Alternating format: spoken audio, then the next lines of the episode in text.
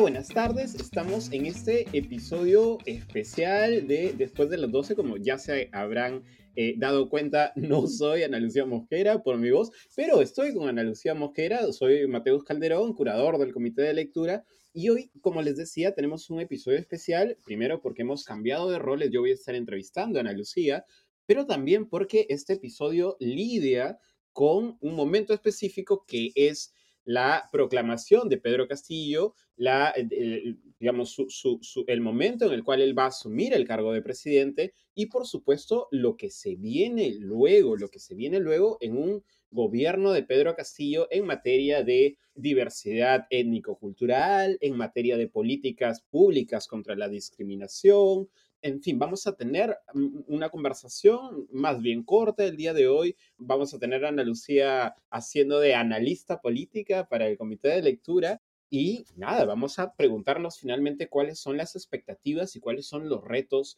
de este gobierno que se nos viene, de este gobierno además del bicentenario. Y quería, Ana Lucía, empezar con un dato interesante, con un dato que creo que puede tener cierto valor histórico y tú me dirás si es la primera vez que pasa, pero en el momento en el cual Pedro Castillo es proclamado por el Jurado Nacional de Elecciones como el presidente electo, ¿no? Por un poco más de 44 mil votos por sobre la eh, entonces candidata Keiko Fujimori, ¿no? Tres veces candidata, él tuitea y también lo dice en, su, en el balconazo. Además, recordemos que Pedro Castillo ha retomado pues esta política de los balconazos, ¿no? De, en algún momento se, le decía que él era un político de plaza, ¿no? De balcón. Y él en el balconazo que da después de que es proclamado por, por el Jurado Nacional de Elecciones, finalmente, después de todas estas eh, dilataciones que ha habido, él menciona, ¿no? Entre diferentes pueblos eh, o diferentes comunidades que van a participar justamente de este gobierno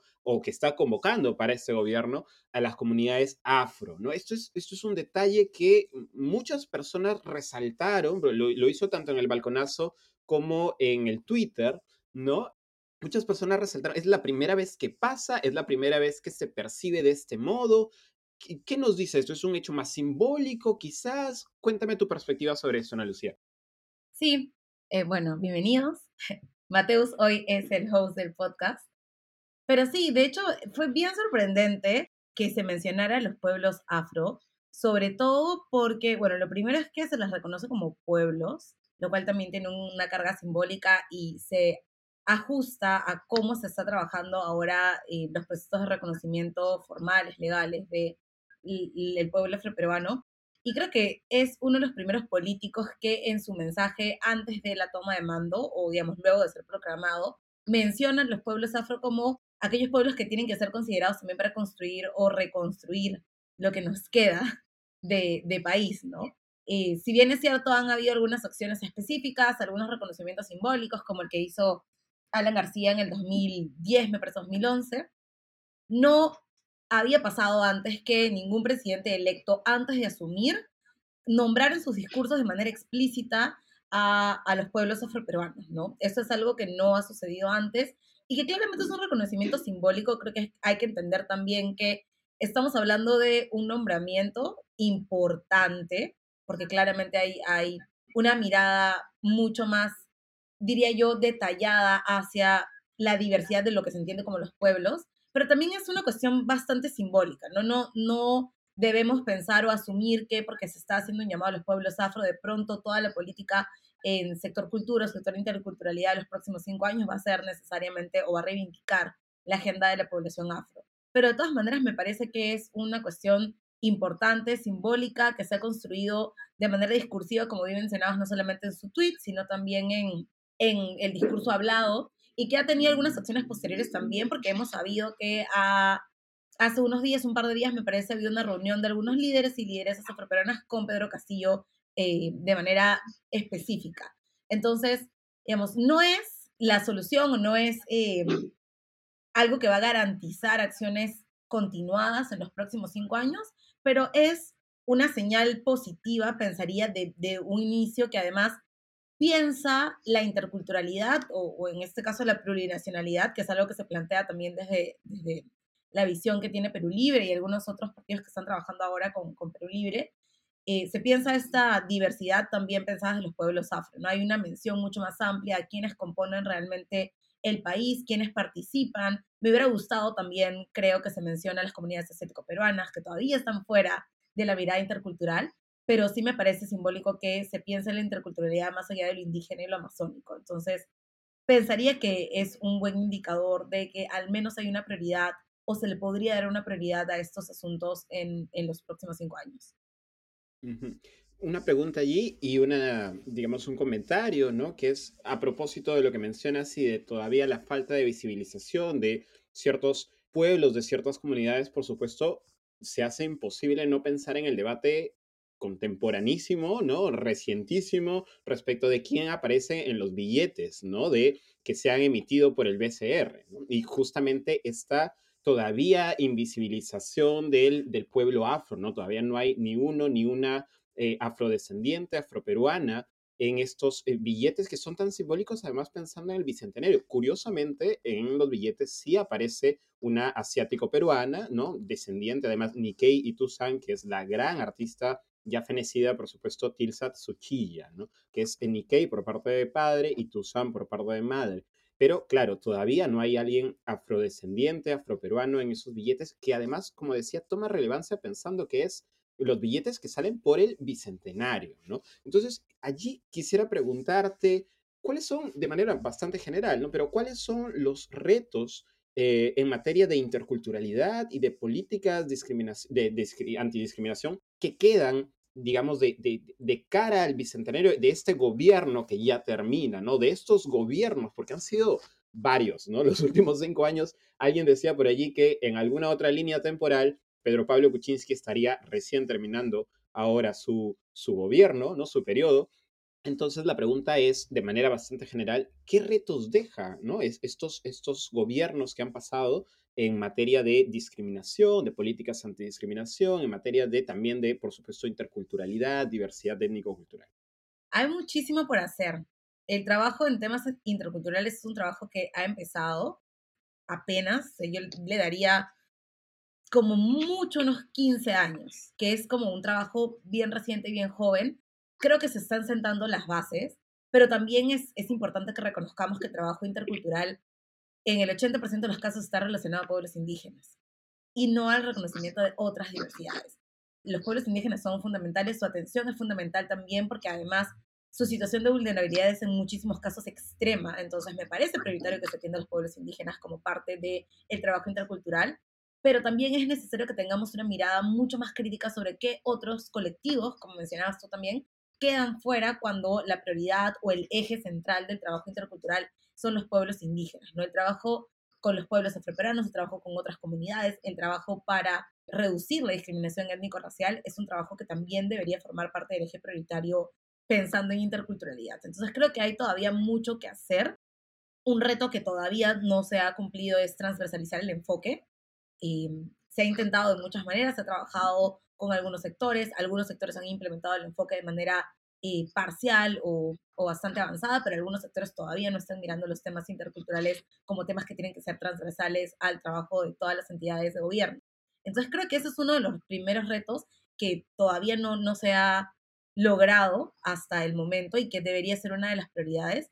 Y luego algo que me parece también que podríamos recuperar de lo que ha mencionado Castillo en las, últimos, las últimas horas, en los últimos días, es el trabajo de lucha contra la discriminación, que al parecer también es algo a lo que van a querer dar prioridad en los próximos años, a partir de todo lo que hemos visto también. No es algo que sale de la nada, no es algo, no es un problema que se ha creado en las últimas semanas, en los últimos meses, pero es un problema que se ha, ha mostrado sus síntomas más graves en los últimos meses, ¿no? que nos ha hecho realmente darnos cuenta que efectivamente no es una cosa tan simple ni tan ligera como parece que creo que debería ser una de las agendas prioritarias también de, del próximo gobierno, que parece que va a ser también una de las agendas prioritarias, ¿no? Y luego también este trabajo con otras comunidades que normalmente quedan fuera de las conversaciones. Eh, la semana pasada tuvimos un episodio hablando de los tusanes y el racismo antiasiático, y, y creo que eso también me ayudó a mí a darme cuenta cómo las agendas, en muchos casos, dejan por fuera también esta, este reconocimiento de, de las diversidades, ¿no? De las diversidades no entendidas como lo otro, lo extraño, lo extranjero, sino como eh, todos estos grupos que a lo largo de, estos años han contribuido a que el país sea lo que es. eh, y creo que a eso también debería apuntarse. Y luego de eso, y, y, dejando de lado el tema simbólico, el tema reconocimiento, creo que las políticas públicas no han avanzado lo suficiente. Se ha trabajado políticas públicas para población afrodescendiente, también para pueblos indígenas, pero esas políticas públicas, si no tienen presupuesto, si no tienen funcionarios comprometidos en otros sectores, además de cultura, tampoco es que avancen demasiado. Eso también creo que es algo, algo pendiente. Han habido en, en relación a institucionalidad, a generación de acciones específicas, algunas cosas que se han trabajado y que están dejando al menos hitos o algunas cuestiones avanzadas, pero sí creo que debería dársele prioridad y también partidas presupuestales que finalmente son las que son relevantes y las que hacen que las acciones que se plantean se puedan materializar en todos los sectores comprometidos o que estén involucrados en los planes o en las políticas que se generen. Tenía una pregunta, bueno, luego vamos a ver si, si le editamos o no, porque es una pregunta que no sé si se salga demasiado de la, de la conversación, pero igual quería hacértela así de puro, de puro chismoso. Pero que es una pregunta interesante porque tiene que ver también con cómo se piensa eh, la nación, ¿no? Y cómo se piensan estas políticas desde el Ministerio de Cultura.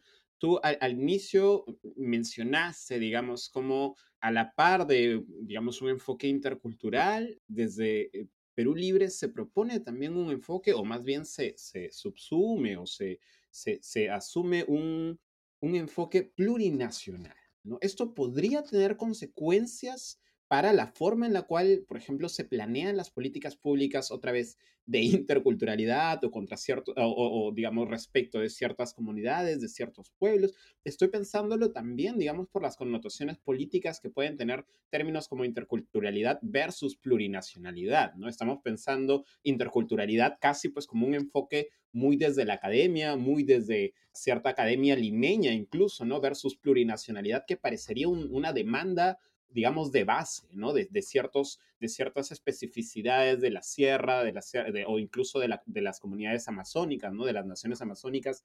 ¿Puede eso también jugar un papel relevante? Me parece una pregunta interesante. Es complejo, porque como bien mencionas, hay miradas distintas a cómo se maneja la diversidad. Hay también muchos activistas de base o, o algunos académicos que plantean esta idea de la diversidad que finalmente termina cayendo en saco en saco roto, ¿no? En, en esta mirada de mm, sí, somos diversos, pero eso cómo se traduce en que haya mejores oportunidades o que se reduzcan las brechas. Y por eso creo que la, la plurinacionalidad también es una apuesta, principalmente de la izquierda también, para entender esta diversidad de, de estas pequeñas naciones que están dentro de un, de un, solo territorio, ¿no? Que habitan, que tienen sus propias formas organizativas, que tienen sus propias cosmovisiones, que tienen sus propias maneras de percibir y entender el mundo y el desarrollo también, y que son válidas yo creería que podría suponer un riesgo en tanto podría generar que todo lo que se ha avanzado hasta el momento regrese al punto cero, ¿no? Entonces, apenas hemos avanzado con temas de interculturalidad. Y es un tema bien complejo que todavía no termina de ser comprendido a su totalidad por todas las personas de la sociedad, pero también por las personas que trabajan en el aparato del Estado. O sea, hemos avanzado a pasos chiquitos eh, realmente, pero se han hecho algunas cosas que son significativas. Y no sé si de pronto se podría plantear establecer este puente en cómo entendemos la interculturalidad, la interculturalidad crítica y la plurinacionalidad para que los trabajos, digamos, no se divorcien o no, no existan como dos cuestiones que son potencialmente muy distintas, sino cosas que finalmente se van a encontrar. Y creo que eso podría ser el reto también, ¿no? Es, es complejo, de nuevo, hablar de interculturalidad es mucho más complejo cuando le hablas a las personas de peruanidades o le hablas de naciones dentro de la, de la nación, pero creo que es un reto también y nuevamente no creo que sean dos cosas que están divorciadas, creo que son dos cosas que se complementan, cuando uno entiende lo intercultural entiende que no solamente hay una peruanidad, sino muchas, y que hay muchas naciones e, existiendo en un solo territorio. Eh, entonces creo que si se opta por plantear un enfoque o un reconocimiento del Perú como un Estado plurinacional, pues habría que generar este puente, ¿no? Que enganche una cosa o que enganche las cosas avanzadas con lo que se va, lo que se plantearía en el próximo gobierno si se quiere reconocer la plurinacionalidad. Súper interesante, Ana Lucía, lo que, lo que mencionas, ¿no? E, efectivamente, esperemos que no haya ese, ese divorcio. Ya se están mencionando ciertos nombres, además, que podrían ir a la cartera de cultura, ¿no? Que están trabajando. Por allí se menciona Yolanda Cárdenas Morán, Juan Carlos Matos Benavides. Los más conocidos, por supuesto, probablemente sea Martina Portocarrero, ¿no? Que además fue candidata de Perú Libre. Y me parece también, si es que tengo el dato correcto, como dicen en otro lado, si es que producción no se equivoca, de Luis Guillermo Lumbreras, ¿no? El, el famoso arqueólogo peruano que estaría apoyando también en la, en la transición que es interesante, ¿no? Este equipo, este equipo que se ha formado para la transición de cultura. Entonces yo quería preguntarte, ¿no? Quizás una pregunta más específica, ¿no? Pero, ¿qué está actualmente en agenda legislativa respecto de proyectos que lidien con diversidad cultural, con interculturalidad o incluso ya más específicamente con discriminación, que es un, un tema que tú también has sacado a la luz, que vamos a conversar en un rato. De hecho, esta pregunta es bien relevante porque cuando hablamos de la parte del Estado decimos que solamente va a funcionar o solamente se van a trabajar a nivel de políticas públicas desde el Ejecutivo, pero hay que pensar también qué cosas están en la agenda, en la agenda legislativa y qué personas o partidos políticos van a asumir como prioridad estas agendas que han quedado pendientes de este periodo, ¿no? En relación al, reconocimiento de la diversidad, eh, el reconocimiento jurídico del pueblo afroperuano o la inclusión del pueblo afroperuano como uno de los pueblos en la Constitución. Yo sé que el tema de la Constitución es bien complejo y, honestamente no sé realmente cómo se va a resolver en los próximos años, pero esto es algo que se viene trabajando desde la sociedad civil afroperuana hace bastante tiempo y que se ha logrado avanzar en estos últimos meses, diría yo más que años, en los últimos meses, para que exista realmente un reconocimiento constitucional. Eso no se ha resuelto, no se va a resolver porque digamos el periodo legislativo ya está llegando a su fin, pero es algo que podría resolverse en eh, el próximo periodo legislativo, en el próximo año, en los próximos años, y sería importante también, ¿no? Eso en cuanto a acciones de reconocimiento, y luego en cuanto a leyes o proyectos de ley, de hecho, ya creo que lo he mencionado alguna vez en el podcast, pero hay dos proyectos de ley para la prevención y sanción de la discriminación étnico-racial que tienen como tres o cuatro años, y eh, que todavía no han pasado comisión, de hecho están como en, en predictamen, y que no se han discutido en comisión y obviamente no han pasado a pleno y, mucho menos. Son dos proyectos bastante similares, uno presentado por Alfred Contreras y el otro fue presentado de hecho por el Ejecutivo. El Ejecutivo hizo un proyecto y lo presentó hace un año, un año y medio por ahí.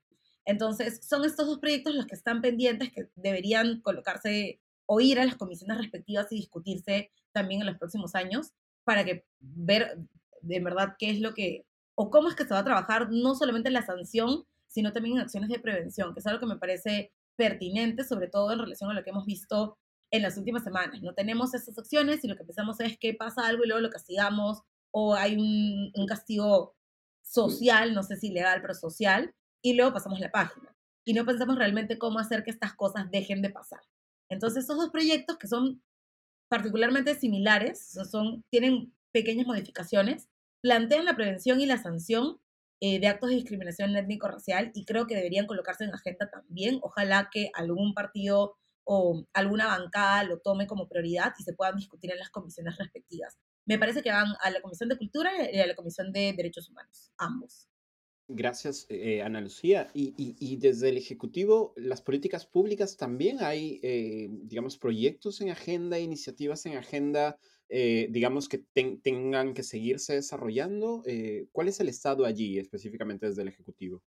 Bueno, de hecho, lo que tenemos ahorita son, eh, bueno, la Política Nacional de Cultura, que tiene uno de sus objetivos prioritarios la atención a poblaciones diversas y la promoción de la diversidad cultural, y en teoría debería seguirse ejecutando con acciones de todos los actores.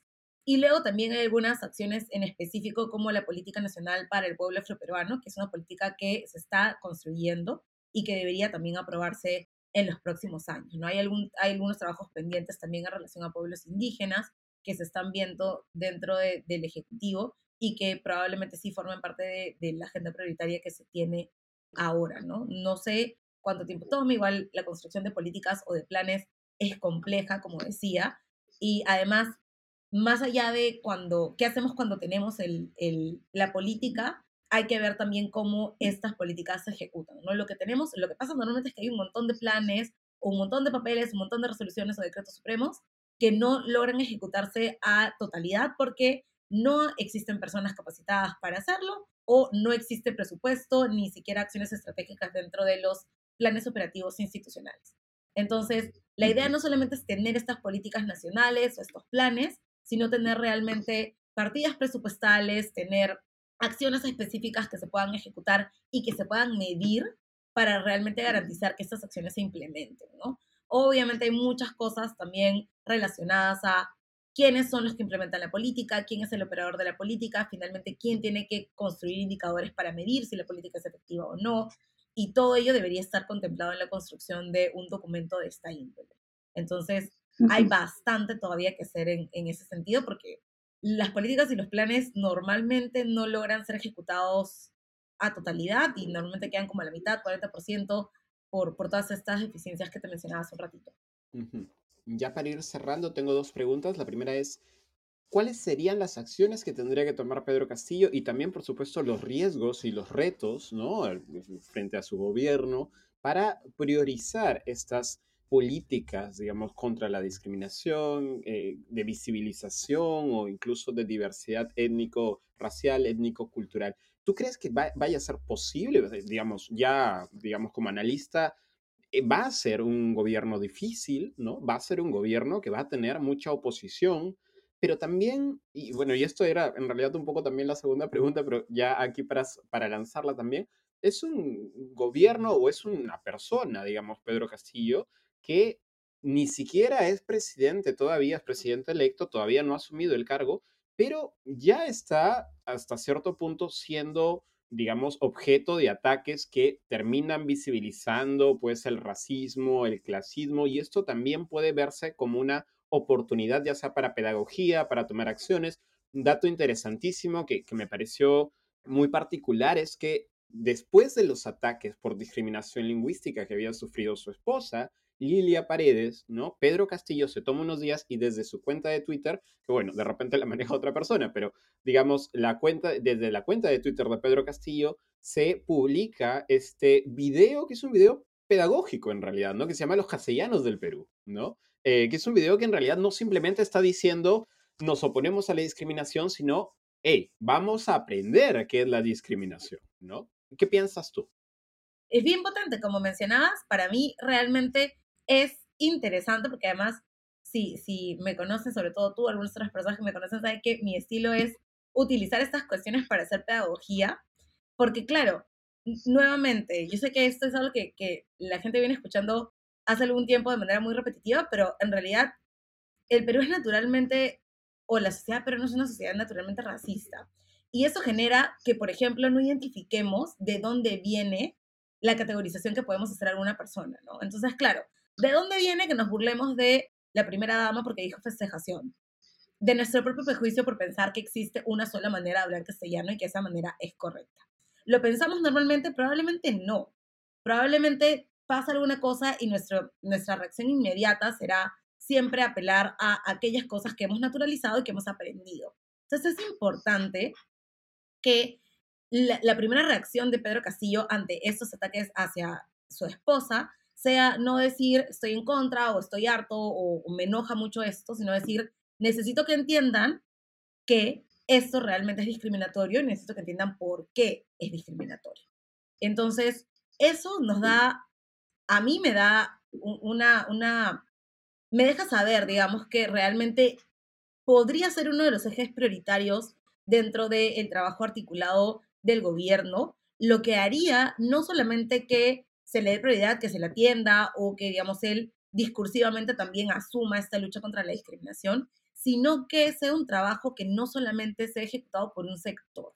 Lo que pasa ahora normalmente es que los temas de diversidad, los temas interculturales o los temas de discriminación son vistos e impulsados con mucho punche desde un solo sector. Pero en este caso, si Pedro Castillo finalmente toma la bandera de la discriminación como una de sus banderas para poder generar planes al interior del gobierno, lo que podríamos ver realmente sería acciones mucho más articuladas entre todos los sectores, lideradas además por el jefe de gobierno, para poder combatir la discriminación étnico-racial. Y eso me parece potente, e interesante, porque además, desde como lo veo ahora, podría trabajarse desde un plano muchísimo más pedagógico que nos ayude a repensar, más allá de la sanción, a repensar realmente por qué nos hemos construido así y qué debería generarse en nosotros como personas para poder cambiar estas conductas, que creo que es algo que se necesita porque nuevamente la conversación del racismo es una conversación bien incómoda, que mucha gente no quiere tener, a la gente le molesta mucho, porque además implica revisarse, ¿no? Revisarse, realmente reflexionar, decir yo también he hecho estas cosas, yo no estoy libre de esto, a mí me parece que esta persona habla mal, pero realmente no entiendo por qué lo hace o de dónde viene mi prejuicio. Entonces es un proceso que nos va a remover como sociedad, pero creo realmente que es un proceso que deberíamos tener si no queremos seguir repitiendo estas mismas cosas y que estos ciclos de la discriminación sean cada vez más visibles, ¿no? Esta cuestión que está muy latente, que sale en algunos casos cuando la gente se enoja o cuando la gente tiene miedo y que luego se vuelve a poner bajo el tapete, ¿no? Yo creo que ya es momento de dejar de hablar de racismo en voz bajita, porque creo que no, no hemos avanzado lo suficiente, hay que hablar claro, hay que hablar fuerte, y aunque sea incómodo, creo que es una conversación necesaria que necesitamos empezar a tener eh, pronto, ¿no? Y, digamos, la, el gobierno de Castillo marca, y el bicentenario además, ¿no? Marca un momento para tener esa conversación ya de manera más franca, de manera más directa, ¿no? Está, siempre hay esta, esta comparación que a veces se hace entre, por ejemplo, Castillo y eh, Alejandro Toledo, ¿no? ¿Cómo en ese momento no se dio esa conversación, ¿no? En, digamos, en la transición democrática, ¿no? hay un video, por ejemplo, que tú lo debes haber visto muy compartido de María Sumire, ¿no? Esta congresista indígena juramentando en, juramentando en quechua, me parece, ¿no? Entonces, ¿por qué no se dio en ese momento? Bueno, ya, ya, ya quedará para otra conversación, para otro debate, pero creo que este, este va a ser un momento importante también para los diferentes movimientos antirracistas, me parece. Y es un, momento, es un momento histórico, ¿ya? Este, y aquí no, no quiero que se me tome así como muy entusiasta ni excesivamente romantizada, pero este, es un momento histórico. El presidente del Bicentenario es un docente de un área rural. Es, es importante y es, y es realmente reivindicativo también, porque nuevamente nos ayuda a repensar cómo nos hemos construido como país y qué personas han ocupado históricamente los espacios de poder ese es el momento en que estas cosas se rompen y nos invitan a repensar también que de pronto hay una posibilidad de reconfigurar esta sociedad y acabar con estas categorizaciones que hemos tenido y también estas pirámides que hemos construido que le brindan más valor o le garantizan realmente una ciudadanía plena a ciertas personas y se la niegan a otras. Entonces creo que es, es un momento que nos debe ayudar a, a pensar sobre el tema de Toledo tengo ahí una conversación que creo que podría darnos un podcast adicional, mm. porque me parece que lo han utilizado como se utilizaba a Obama cuando se eligió, sobre todo en las últimas, en las últimas narrativas que se han construido sobre Pedro Castillo y, los temas eh, raciales. Pero definitivamente creo que si hay una oportunidad aquí real, creo que va a ser un gobierno complicadísimo y creo que, que no debemos dejar de ser críticos, a pesar de que reconozcamos que realmente es un momento histórico, eh, que el presidente del Bicentenario es una persona que comúnmente no se vería en un espacio de este tipo, un espacio de poder, y eso podría abrirnos la puerta realmente para reflexiones intensas y para harto trabajo como sociedad también, porque las cosas no se van a resolver por sí solas si no le ponemos punche realmente y nos ponemos a hacer el trabajo de manera individual y colectiva. Fantástico, Ana Lucía, como siempre brillante. Muchísimas gracias por esta conversación y muchísimas gracias también por el espacio, porque hoy estoy aquí de infiltrado, cambiando roles contigo y entrevistándote a ti. Eh, muchísimas gracias a, los oyentes y a, y a, los espectadores, a las y los oyentes y a las y los espectadores. Este ha sido un episodio especial de Después de las 12 con análisis político con Ana Lucía Mosquera Rosado. Eh, y nada, conversando sobre lo que se viene, que va a estar, como bien lo dice Ana Lucía, complicado, pero hay que estar allí con una crítica propositiva también, una, una crítica que piense la crisis, si se quiere ver así, y que por supuesto eh, avance en la lucha antirracista y en todas las luchas antidiscriminación. Muchísimas gracias, Ana Lucía. Con eso cerramos este capítulo especial. Gracias.